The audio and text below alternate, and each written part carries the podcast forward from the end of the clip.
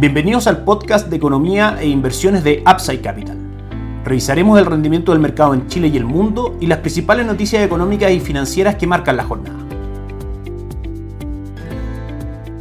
Muy buenos días, ¿cómo están ustedes? Viernes 20 de mayo de 2022, soy Ramiro Galeano, les doy la bienvenida a otra edición más de mercados en Upside Capital. El día de hoy el Banco Central publicó la minuta de su última reunión de política monetaria, donde finalmente lo que hace es que a través de esta minuta da a conocer mayores detalles de la discusión de los consejeros respecto a la decisión que tomaron de subir 125 puntos base la tasa política monetaria, ubicarla en 8.25 del 7% anterior. Varias cosas que comentar respecto a esto. Lo primero primero es que el alza de 125 puntos base, que fue mayor de la que esperaba el mercado, que estaba alrededor del 1%, se hizo para prevenir que en el futuro hubiese que ajustar más fuerte la tasa política monetaria y eso trajera claramente impactos en variables como actividad, empleo, entre otras. Como sabemos, la relación es la siguiente. El Banco Central aumenta la tasa de interés porque ve que las expectativas inflacionarias están desancladas. Esas expectativas son que la inflación llegue al 3%, esté en un rango entre el 2 y el 4% en dos años más si eso no se está cumpliendo, claramente el Banco Central tiene que subir la tasa, lo que está ocurriendo hoy día, pero al subir la tasa encarece el dinero, hace que la economía se enfríe y sacrifica actividad y empleo versus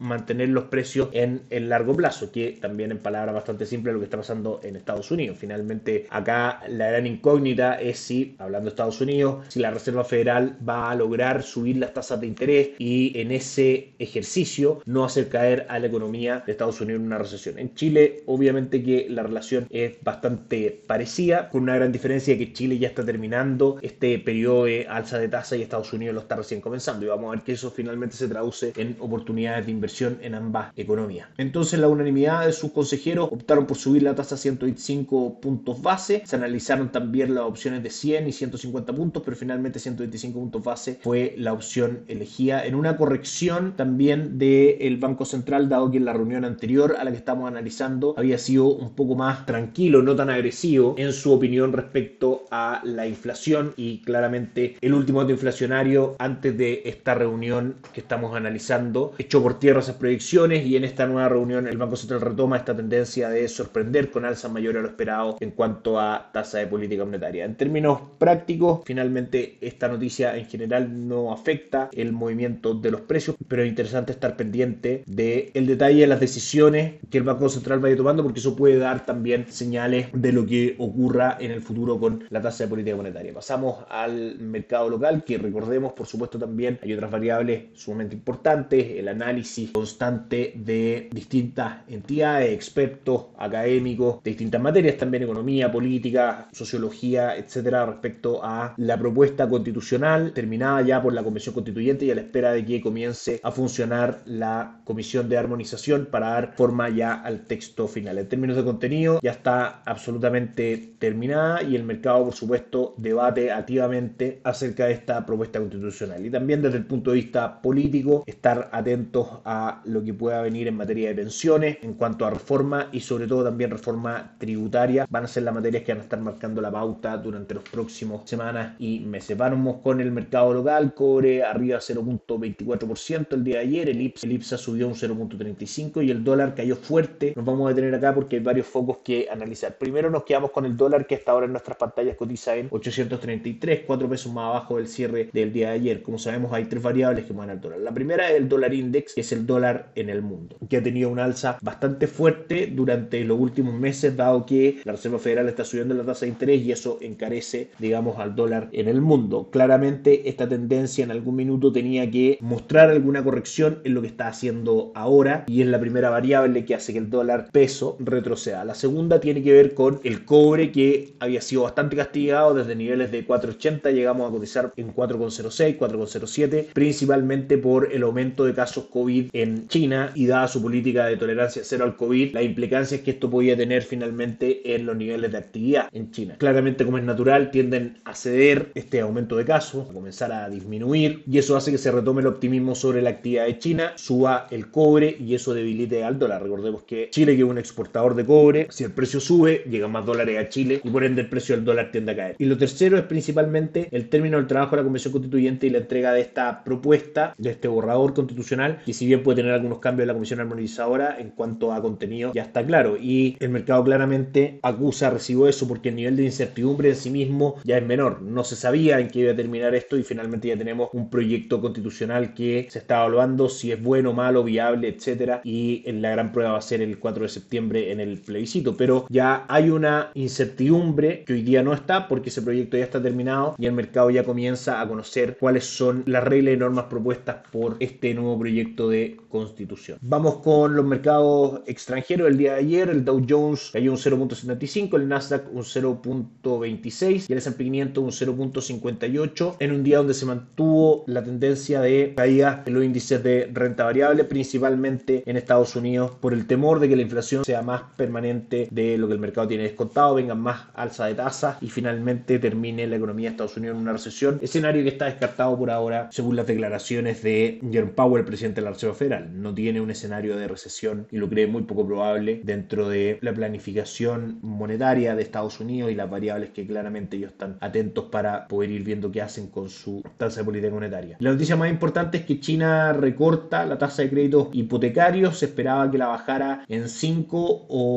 10 puntos Anteriormente estaba en un 4.6%, la baja un 4.45%, sorprende con 15 puntos en línea con tratar de reactivar la economía en China, que el gobierno había anunciado tenía expectativas de crecimiento del 5.5% y se han ido debilitando con el tiempo. Esto claramente da un empuje al cobre y caía al dólar, que es lo que estamos viendo también durante esta semana. Pasamos a revisar por último el mercado local. El IPSA cae hoy día levemente un 0.15%, cobre hoy día viene cayendo un 0.02% en 4.20 y el dólar, como decíamos, cotiza hasta ahora en nuestras pantallas en 8.32,60. Y el mundo, pasando por supuesto por el dólar index, que sube hoy día un 0.36%, eso debiese arrastrar un poco las cotizaciones el día de hoy, termina en niveles un poco más altos de los 8.32,60 que marca en este minuto. Asia, buena jornada, Nikkei 225 arriba un 1.97, el Hansen de Hong Kong un 2.96, el índice de Shanghai arriba un 1.6, incorporando esta noticia de menor tasa de crédito hipotecario en China. Europa